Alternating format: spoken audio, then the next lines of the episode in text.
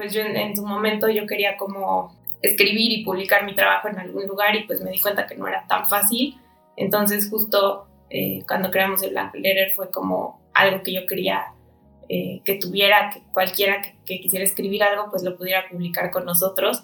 Entonces pues ya existen lugares en, internet y no solo de Black Letter, existen muchas otras revistas que están abiertas a colaboraciones justo para pues que estas personas que igual y solo lo quieren hacer como hobby, pero también eh, lo quieren hacer como currículum, tengan el espacio para hacerlo. Ya estás en Simbiosis, un espacio para conversar libremente sobre productos y servicios que nos rodean, tecnología e innovación en un ambiente libre de saberlo todos.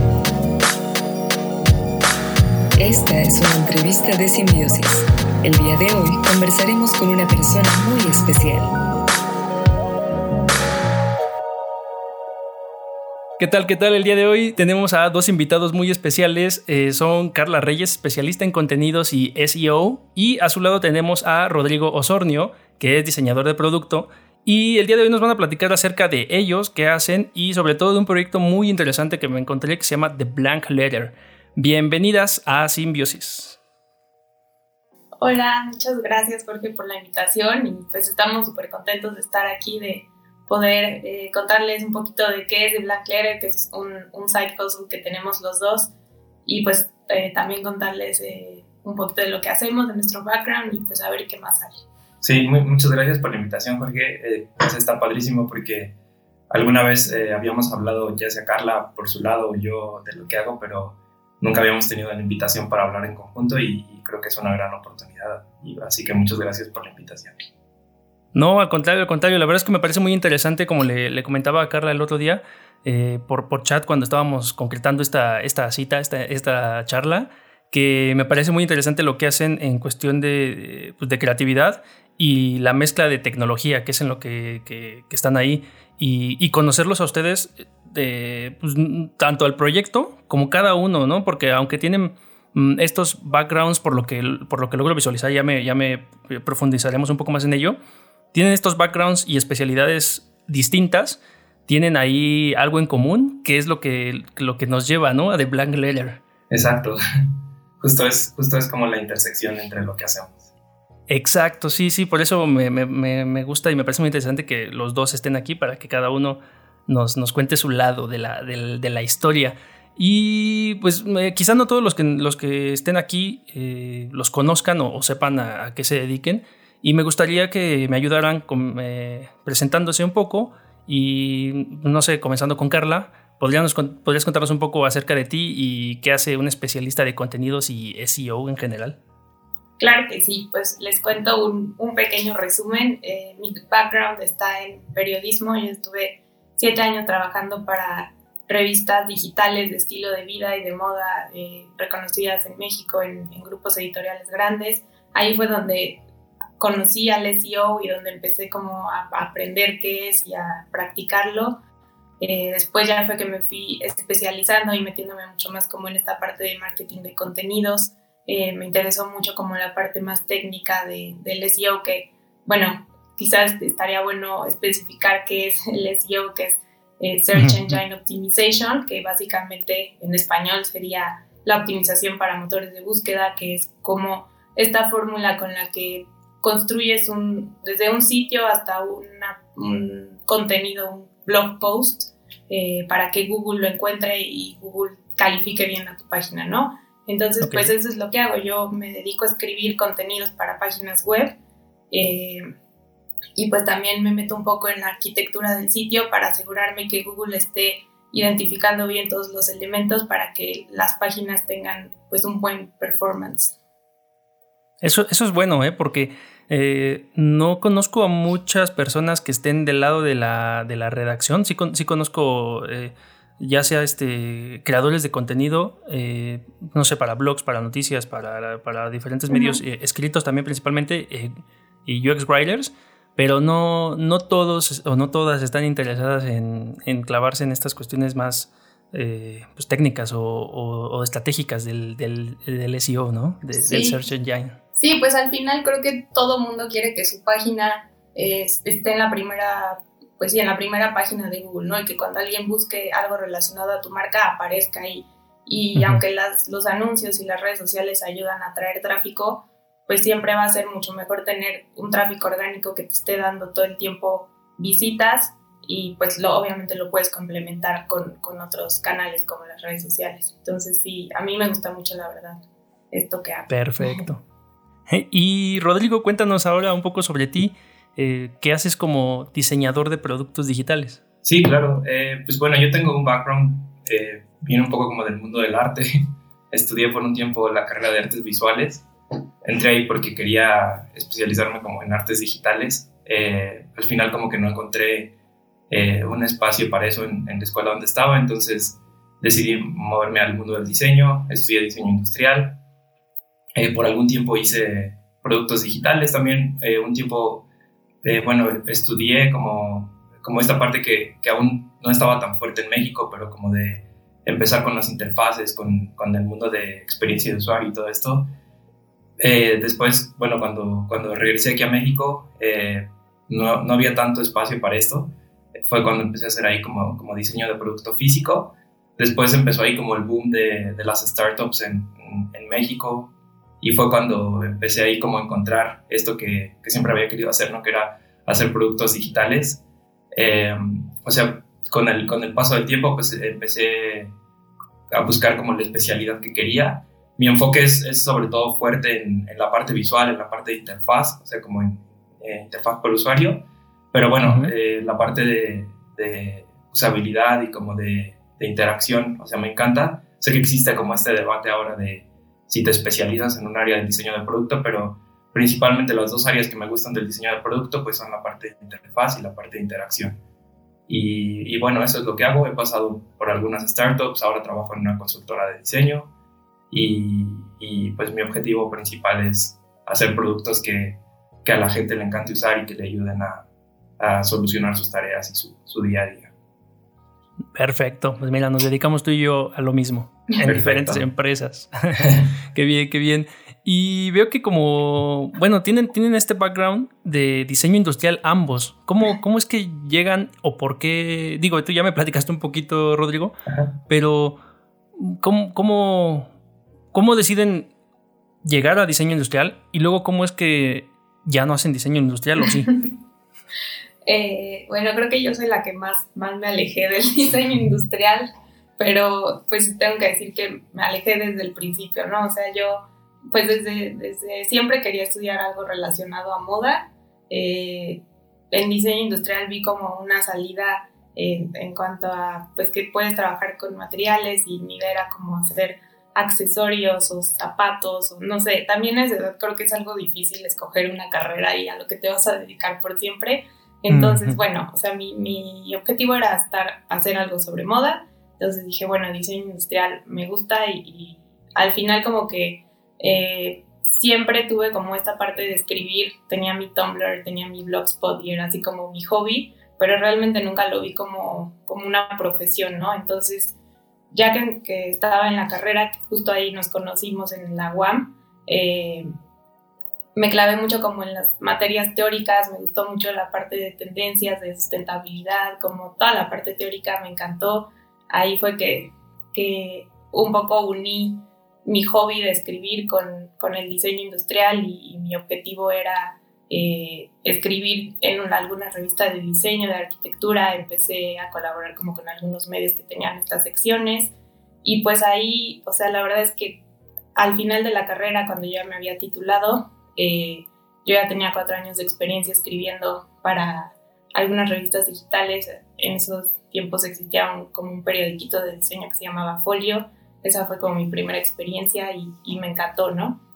Entonces, sí. Eh, pues sí, o sea, empecé a, a, escribir y cuando salí, eh, salió la oportunidad de entrar a, a una revista como coeditora web. Tenían una revista también de decoración, entonces ahí fue como justo la oportunidad que ella estaba buscando y pues ahí empecé a crecer y, y, me gustó mucho más y como que me sentí mucho más identificada como en, en esta área de, de, pues sí, del periodismo, ¿no? Aunque no tenía tanto el, el background escolar de periodismo, pero pues sí tenía ya la experiencia de escribir siempre en internet.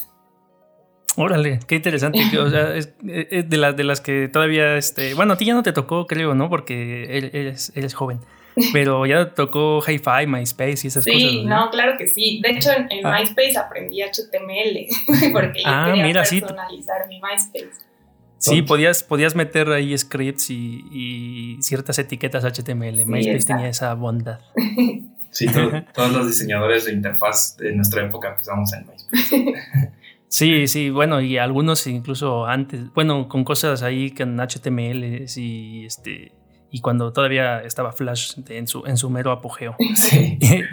Eh, y cuéntame, cuéntame tú un poco, Rodrigo, ¿cómo es que, que pues para empezar, estabas en diseño industrial y ya luego también pues, cambiaste totalmente a diseño de productos digitales? Sí, pues, pues en realidad hace unos días Carla me preguntaba justamente si me arrepentía de estudiar diseño industrial y le dije que sí, pero en realidad cuando lo pienso creo que cualquier carrera que hubiera estudiado me hubiera arrepentido. Entonces... O sea, decidí estudiar diseño industrial porque en mi cabeza, así como desde niño, lo que me apasionaba era así como, como esta figura de ser inventor.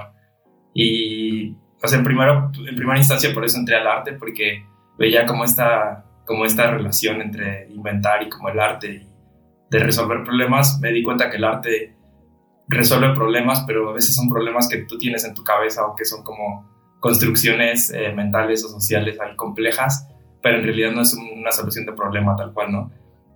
Cuando conocí el diseño industrial lo relacioné porque dije como, como sí, pues esto hacen los inventores, ¿no? Como pensar qué problemas existen en, los usuarios eh, y, encontrar formas eh, de poder solucionar esto y de crear un producto que, que les ayude a hacer esto.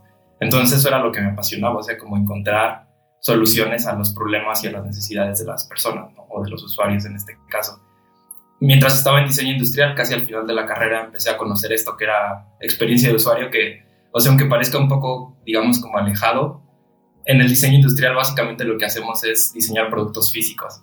Y cuando piensas en cómo vas a hacer una silla, tienes que pensar en qué necesidades tiene la persona que va a usar la silla, este, en qué contexto va a estar la silla, con qué materiales queremos hacer la silla, cómo se va a transportar, cosas así, ¿no? Entonces haces como una construcción muy similar a cuando haces una interacción del usuario. Y, bueno, o sea, empezando a explorar como esta parte de interacción de usuario, pues fue cuando conocí la parte de, o sea, como lo que ahora se llama como UX o como UI también un poco, bueno, UI viene un poco de otro lado, pero, o sea, como esta parte de UX que me apasionó porque, porque dije, pues creo que un inventor si viviera en esta época, en realidad quizá uno de sus outputs sería como los productos digitales, porque es un área súper compleja donde tienes una facilidad de crear productos nuevos, pues, pues muy rápida, ¿no? Porque puedes crear un producto desde cero en poco tiempo y hacerlo llegar a miles de personas y solucionarles los problemas y las necesidades en un, en un lapso muy pequeño. Entonces, digamos que empecé haciendo esto, o sea, diseño de productos físicos. De hecho, trabajé un tiempo en eso, o sea, me dediqué mucho a hacer mobiliario urbano. Este, quizá, pues no sé, algunos de los muebles que están en Ciudad de México, participé en algunos de ellos, este, hice cosas para museos. Pero cuando encontré la oportunidad de moverme a esta área que me encantaba, que era productos digitales, pues, o sea, de inmediato fue que, fue que me pasé para allá. Pero, o sea, digamos que aunque, aunque suene un poco distante y aunque suene como dos mundos distintos, creo que tienen ahí una, una relación como intrínseca en esta parte de la usabilidad que, que aplica para, para todos los productos, sean físicos o sean digitales.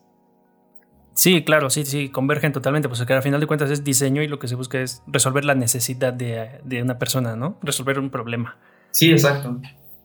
Y por lo que encuentro, ambos tienen un interés en común, que es este, pues esta comunicación escrita, ¿no? Les, les gusta escribir. ¿De dónde viene eso o por qué? Pues yo, como te contaba, la verdad es que siempre me gustó como... Eh, escribir en mi Tumblr, o sea, yo, no sé, veía como en, los tiempos, no sé, como 2010 creo que apenas los bloggers empezaban a existir, me gustaba mucho como meterme a blogs, pero no tanto de, estos bloggers que suben sus fotos, ¿no? Y así fue mi día, sino más como, eh, como escribir opiniones y pensamientos y cosas así, o sea, tal vez en ese momento era mucho como de repostear y de seleccionar imágenes de internet y yo lo subía a mi Tumblr como una curaduría y escribía algo que me inspiraba, ¿no? Eh, también siempre me gustó mucho comprar revistas y leerlas, entonces eh, también como que por ahí mi sueño era como yo alguna vez, algún día escribir en esas revistas. Entonces, pues sí, justo cuando estaba estudiando y vi como esta oportunidad de eh, escribir sobre diseño, pero pues sabiendo bien qué hay como en el fondo, ¿no? De, no sé, en ese momento yo quería, eh, tal vez ahora que, que, estaban las Design Weeks, yo quería escribir, ir, eh, admirar lo que había y escribir como lo que yo había vivido y dar como mi opinión sobre los, no sé, el uso de los materiales y cosas así. Entonces, eh, pues no sé, o sea, como que siempre fue ahí un, un, gusto que tuve, como te decía, un hobby. Ya después fui aprendiendo más como técnicas y, y, como esta parte de escribir para internet, que no es lo mismo que escribir para print. Eh, la verdad es que escribir para print nunca fue como mi, mi máximo, pero siempre en la parte de, de escribir en, en, internet y como buscar como que Google encuentre atractivo además del lector, fue como algo que siempre me, me atrajo y todo el tiempo me ha gustado como autoeducarme en eso y buscar videos y buscar guías para, para hacerlo mejor. ¿Cómo, cómo, cómo qué consultas, por ejemplo? ¿O qué consultabas en su momento? Mm, pues en, digamos que en el pasado era mucho de ir a Google y buscar, no sé, cómo hacer que mi artículo eh, aparezca en los primeros lugares, ¿no? O sea, cuando todavía yo no entendía bien qué era el SEO, Ahí fue cuando, cuando aprendí que era, eh, literal era Google y buscar una buena fuente. Ahorita pues obviamente ya, ya tengo como algunas fuentes más eh, confiables como, eh, no sé, me gustan mucho las, las guías que escribe SEMrush o Ahrefs, que son dos softwares de, de, SEO. Ellos tienen guías súper bien investigadas y súper grandes como de temas muy amplios, obviamente relacionados al, al, SEO y al marketing de contenidos.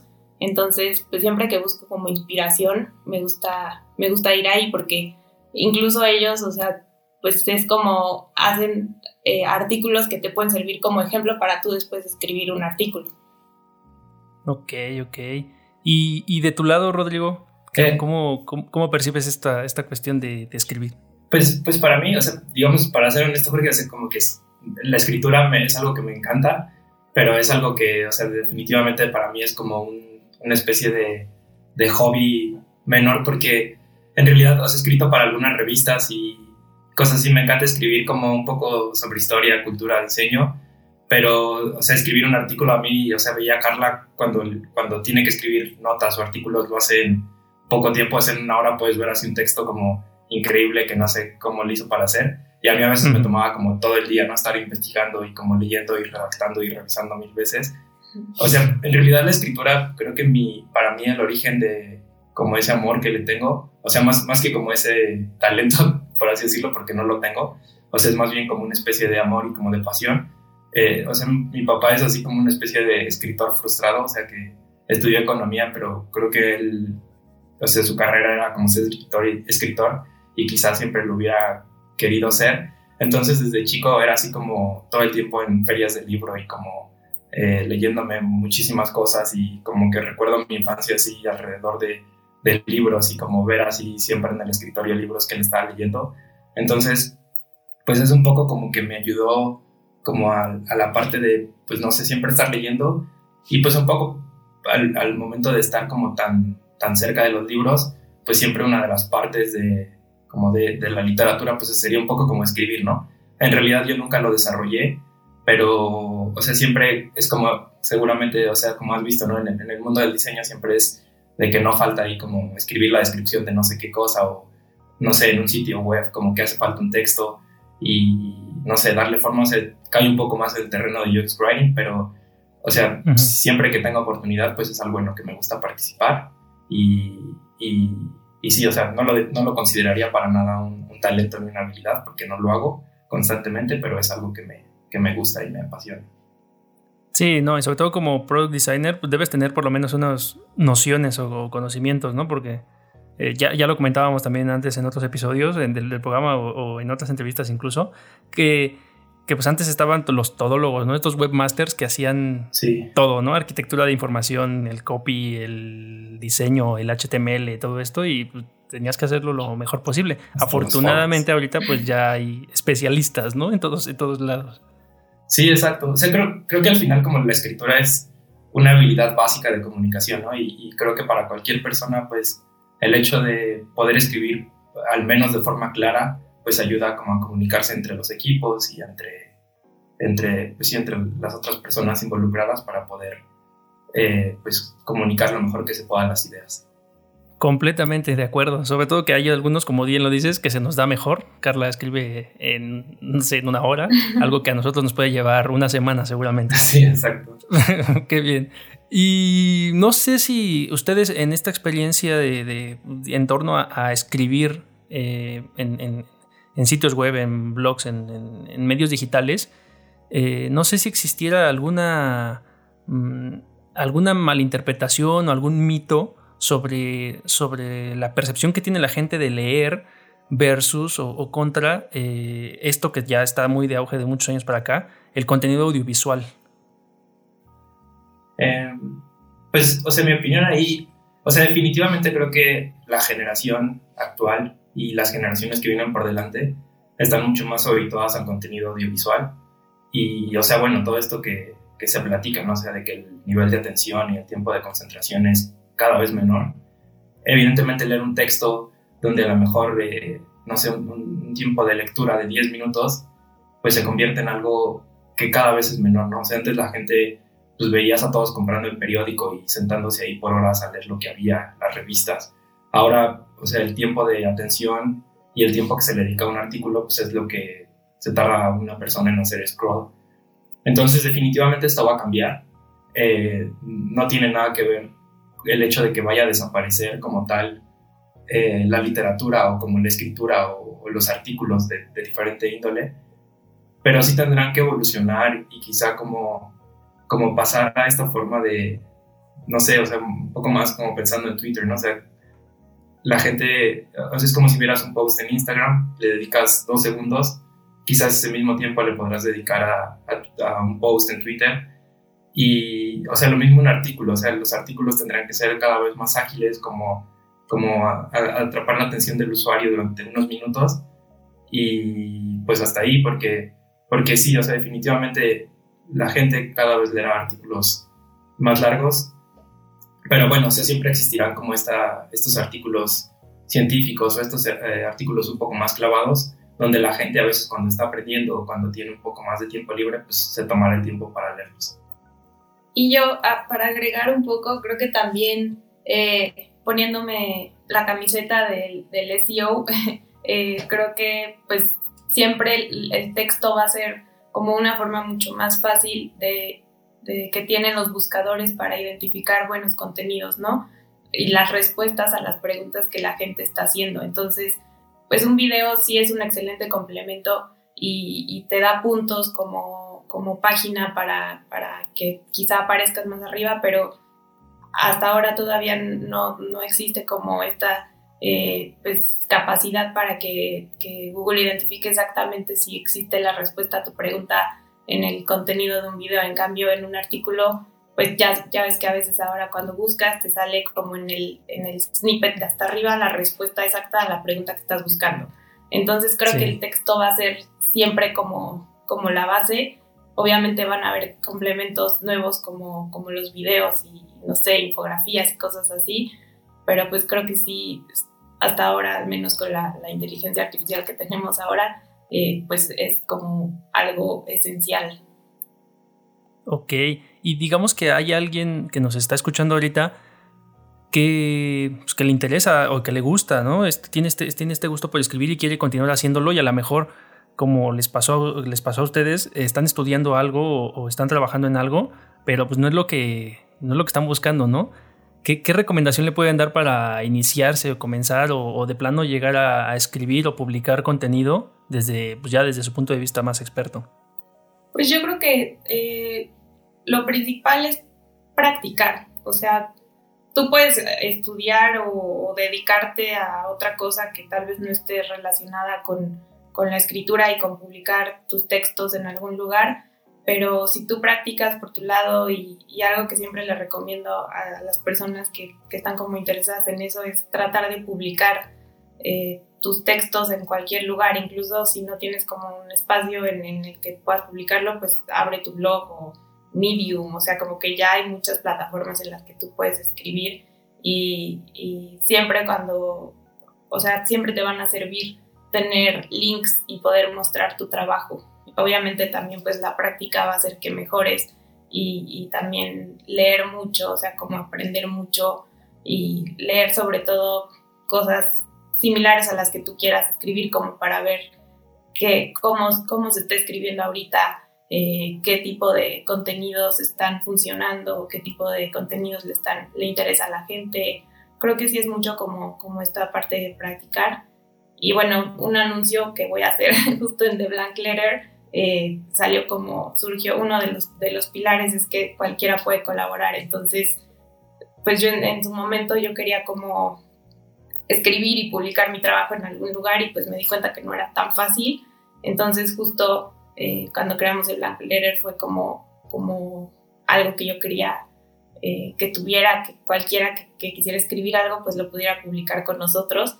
Entonces pues ya existen lugares en, internet y no solo de Blank Letter, existen muchas otras revistas que están abiertas a colaboraciones justo para pues que estas personas que igual y solo lo quieren hacer como hobby, pero también eh, lo quieren hacer como, como currículum, eh, tengan el espacio para hacerlo. Sí, yo, un poco ah, segregando a eso, eh, o sea, creo que definitivamente la habilidad de escribir, como muchas otras quizás profesiones creativas o artísticas, pues es algo que difícilmente vas a aprender en la escuela. Alguna vez, o sea, estudies lo que estudies, pues difícilmente llegarás a ser un buen escritor, si no haces justo lo que dice Carla, ¿no? que es escribir. Me acuerdo que alguna vez eh, le pregunté como a, mi maestro de literatura, que era una persona así que admiraba mucho, que, o sea, que necesitaba una persona o un estudiante en, ese entonces para, para convertirse en un escritor. Y me dijo, bueno, si tú quieres ser escritor, lo primero que tendrías que hacer es salirte ahorita inmediatamente de la escuela, dedicarte a pasear por la ciudad, a, conocer lugares, a viajar donde puedas, conocer personas y, y tener como un material para que puedas escribir, ¿no? y sobre todo pues escribir, o sea, esa es, como una parte fundamental. En el arte creo que existe mucho como esta onda de que tú puedes estudiar, por ejemplo, artes plásticas y acabar una carrera no te va a convertir en un artista, te va a convertir en un profesional del arte. O sea que quizás es un buen paso y una buena palanca para comenzar, pero la única forma de comenzar a, o bueno, de ser un buen escritor, pues definitivamente es escribiendo. Y pues de lo que preguntabas, quizás un consejo para para personas que, que, están haciendo esto.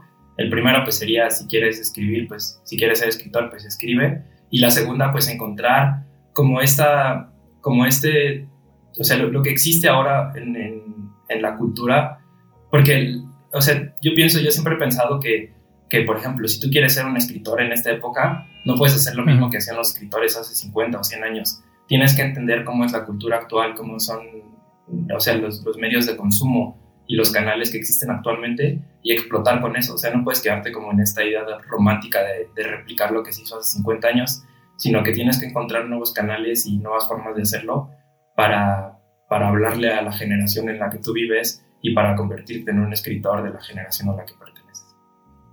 Ya a lo mejor ya no con, con pluma de ave y tinta, sino pues a lo mejor ya tal cual, ¿no? En, en un medio digital, como, como bien lo dicen.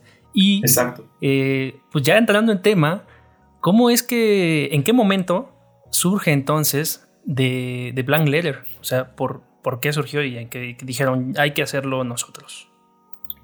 Pues surgió a finales de 2018. Eh, la verdad es que surgió eh, un día que, bueno, un poco como contexto, yo estaba tomando cursos y estaba aprendiendo en tutoriales y entendiendo como toda esta parte del SEO técnico eh, más enfocado como a la construcción de sitios web, ¿no? Y, bueno, además de la parte también de los contenidos. Entonces, un requisito que, que, yo me di cuenta que necesitaba era tener un sitio en el que jugar y, y practicar y tal vez tirarlo un ratito y luego volverlo a, a tener arriba, entonces fue, o sea, yo necesitaba un sitio con el que practicar.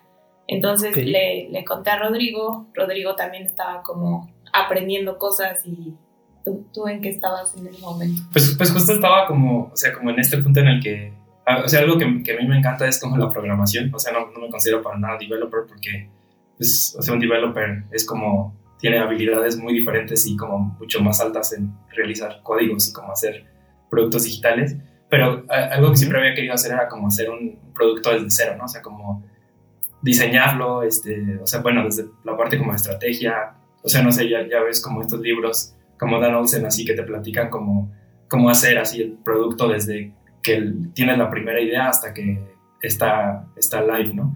Entonces, era algo que siempre había querido hacer, incluso pasar por la parte del de, código, o sea, de yo mismo hacer como, como, como, o sea, pues sí, en realidad todo el producto.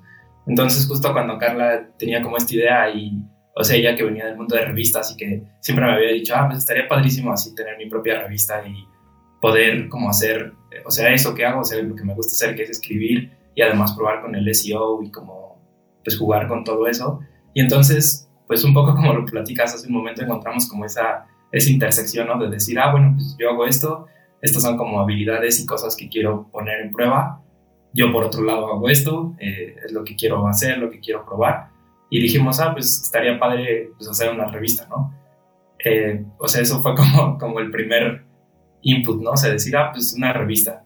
Después, bueno, vendrían como algunas otras cosas como de qué va a ser la revista, eh, para quién va a ser la revista, qué queremos, qué canales va a tener, ese tipo de cosas, ¿no? Pero digamos que el primer paso pues fue como eso, ¿no? Como encontrar una intersección entre un poco hobbies o como side hustles de, ambos, donde tuviéramos como esta intersección de habilidades y de intereses. Órale, está, es que, es que luego muchas cosas suceden así, ¿eh? ¿eh? Este mismo podcast en el que estamos grabando ahorita surge precisamente de algo así, eh, no hay más. O sea, yo estoy casi igual que ustedes, eh, o bueno, más bien casi igual que tú, Rodrigo, o no, no casi igual, sino más bien que a mí escribir, o algún, hace muchos años también, cuando estaba esto del blog y tuve mi WordPress y mi sitio web y eso, pues también con el fin de, de tener un lugar donde pues, dónde probar mi instalación de WordPress y cómo postear y demás, pues yo empecé a publicar mis contenidos, pero la verdad es que a mí la escritura, eh, pues me cuesta, también, también me cuesta porque soy muy analítico, entonces me tardo buscando las palabras correctas y, ver, ¿no? Entonces hablar es mucho más fácil. Sí. y, por eso es que pues mejor hago podcast, eh, ya, de, ya de hace muchos años para acá. Sí, eh, y coincido totalmente. Sí, los, los podcasts son lo de ahí. Pues, pues, bueno, están de moda, pero está bueno, está bueno que estén de moda. Eh, pero mm, platíqueme, ¿de dónde surge el nombre de Blank Letter? ¿Por, por qué? ¿Quién, ¿Quién se le ocurrió? ¿Cómo, ¿Cómo llegaron a este naming? Pues fue ya como en la etapa de lluvia de ideas y de, a ver, primero decidir qué, qué va a ser, ¿no? Yo iba a estar, bueno, yo estoy encargada como de toda la parte de los contenidos, eh, entre los dos creamos un poco la, identidad de la marca y, pues sobre todo como los pilares, ¿no? ¿Qué, ¿Qué, va a ser este sitio que en su momento todavía no tenía nombre? Entonces, eh, The Blank Letter, el nombre eh, hace referencia como a una carta en blanco, que es justo lo que, lo que queremos que sea el sitio, que sea como un, un espacio en blanco que cualquiera pueda llegar y escribir algo eh, también como, como esta onda medio romántica de inspirarnos en, en las cartas que se escribían antes, eh, tal, vez, tal vez antes de los emails que tú le escribías a un amigo o a una amiga y, le contabas, no sé, cualquier cosa sobre tu día o, o, alguien que estaba lejos y le contabas qué habías hecho los últimos meses. Eh, esto fue como un poco la inspiración y, sobre todo, pues sí, hacer énfasis en esta parte de, la, carta en blanco que está lista para que cualquiera pueda llegar y escribir en ella. Órale, qué, padre. Y en ese momento, eh, ¿cuál era el plano, la estrategia? Digo, ya, ya decían que era como un playground, básicamente, ¿no? Un lugar para experimentar, pero ya cuando lo empezaron a aterrizar hacia este, este, pues a, esta, este sitio de Blank Letter, cuál, cuál era el plan y la estrategia en un momento, porque por lo que sé, ahora ya han, evolucionado, ¿no? Sí, o sea, en realidad cuando, inició, o sea, como bien comentas, pues fue, fue como una especie ahí de, playground. Eh, o sea, algo ahí muy importante creo era que cuando empezamos como a pensar en la temática, o sea, de, bueno, se va a llamar The Blank Letter, bueno, antes de eso era como, como, o sea, ¿qué queremos hacer, no? O sea, hacia quién queremos dirigirlo, a qué personas le queremos hablar. y básicamente qué va a hacer cada quien de nosotros, ¿no? Entonces ahí algo importante pues era que el contenido principalmente lo iba a hacer Carla, o sea, Carla es la que se encarga de todo, todo lo que aparece en, The Black Letter. Yo básicamente, o sea, soy como el que posibilita que eso exista, que esté ahí cuando se descompone algo como arreglarlo y cosas así, pero la que realmente está ahí como creando nuevos contenidos, editando, trabajando con las colaboradoras, eh, pues es Carla. Entonces, algo importante era como, pues bueno, o sea, pues tú decides como de qué quieres que escribamos, ¿no? O sea, de qué, de qué, bueno, no que escribamos, más bien de qué quieres que sea, o sea, de qué quieres que vaya, porque tú eres la que vas a estar como en eso. Eh, o sea, tú eres la que quieres poner en práctica esos conocimientos, entonces creo que es importante que, que tú lo definas, ¿no? Entonces fue un poco ahí como que ella empezó a pensar hacia dónde lo quería dirigir, las áreas en las que era fuerte y, y o sea, lo, lo que le apasionaba, los temas que le apasionaban y fue ahí un poco, o sea, donde surge como, como la temática, ¿no? O sea, de queremos hacer esto, ir hacia este lado, que, que, bueno, ahí Carla te puede platicar un poco como, o sea, cómo surgió como el nicho, o sea, cómo surgió el enfoque que queríamos, o sea, incluso los valores. Y, y o sea, sí, pues creo que, creo que ella es la buena para, para platicarte sobre eso. Venga, porfa, sí, porque está, está interesante. Me, o sea, me, sí, creo que, creo que es interesante saber el, el porqué detrás de, pues de, de la pues de todas las decisiones, ¿no? Y toda la comunicación que ya, que ya está muy, muy orientada, ¿no? Sí, pues eh, en realidad el sitio eh, tiene cinco categorías. Eh, estas son categorías que definimos. primero nos basamos como, ya sabes, como este estado de las personas de marketing que, hay que crear, pensar en tus, tus usuarios ideales, ¿no? Que les gusta, que leen, que no leen, eh, qué redes sociales usan, qué quieren, qué buscan, cómo son, etc. Entonces eh, pensamos en varias personas que, serían como nuestros lectores ideales y ahí fue que surgieron las categorías, el tono de, la marca eh, y bueno, también pues de aquí también surgen como las, las canales de salida que iba a ser sí como nuestro principal, el blog, revista, como quieras llamarle, eh, y es, es, donde iba a estar como todo reunido, toda la información y ahí iba a vivir todo, pero también teníamos como muchas ganas de, de hacer newsletters, entonces esa fue como otra salida que, que decidimos hacer y, fue como encontrar una, eh, pues como una sintonía entre qué va a ser en, qué va a haber en el newsletter, qué va a haber en, en el sitio y, y, un poco unirlo y encontrar como un equilibrio para, para estos dos canales. Eh, también tenemos redes sociales, pero en realidad ese eh, no es nuestro canal principal, es, un canal que, usamos, sobre todo Instagram, porque es como en el que hemos visto que tenemos mejor eh, engagement. pero bueno, sí, nuestros canales principales son el sitio, en el cual le damos, bueno, tenemos mucho más tráfico orgánico que, que de redes sociales y, y el newsletter. Ok, ok.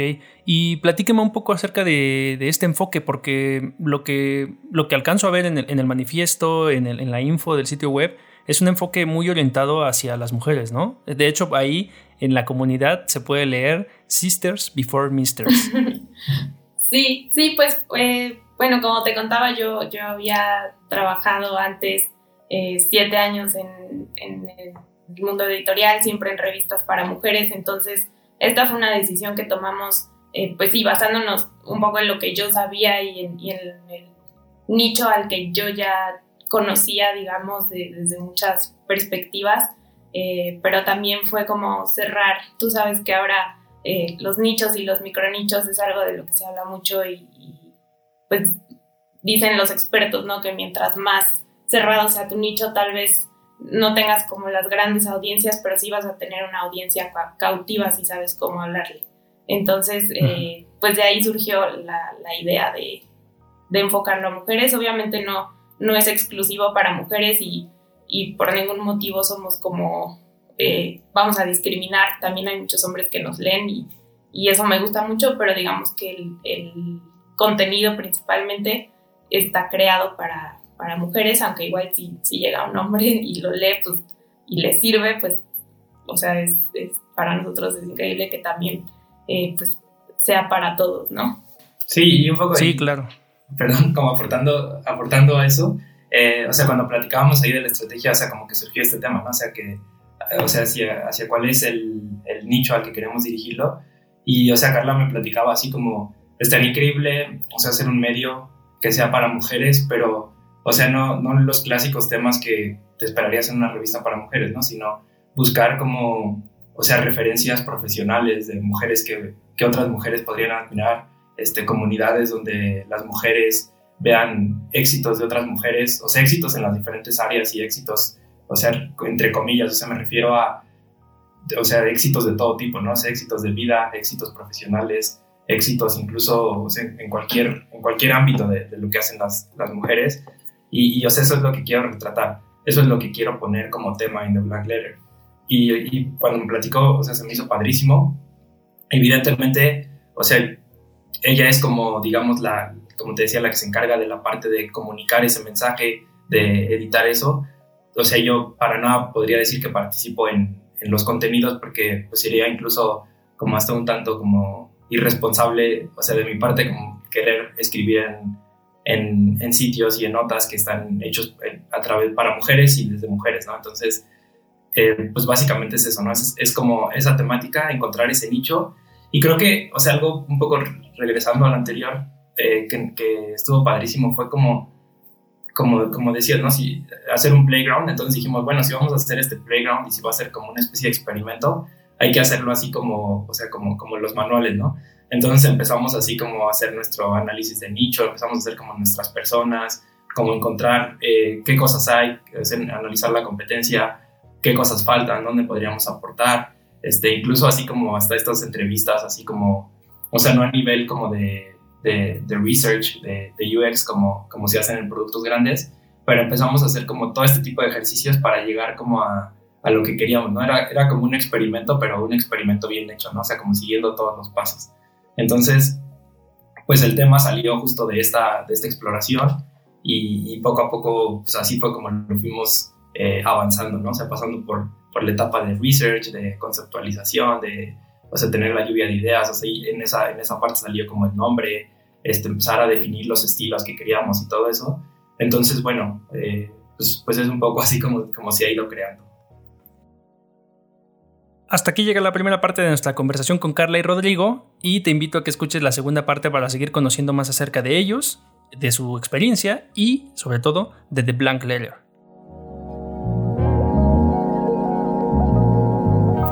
Visita simbiosispodcast.com y continúa la conversación en Facebook, Instagram y Discord. Comparte y suscríbete a través de Spotify o tu reproductor de podcast preferido.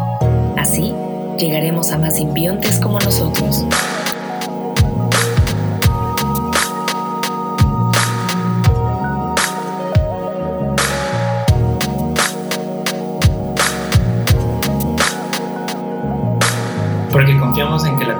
Y la tecnología nos seguirán llevando lejos.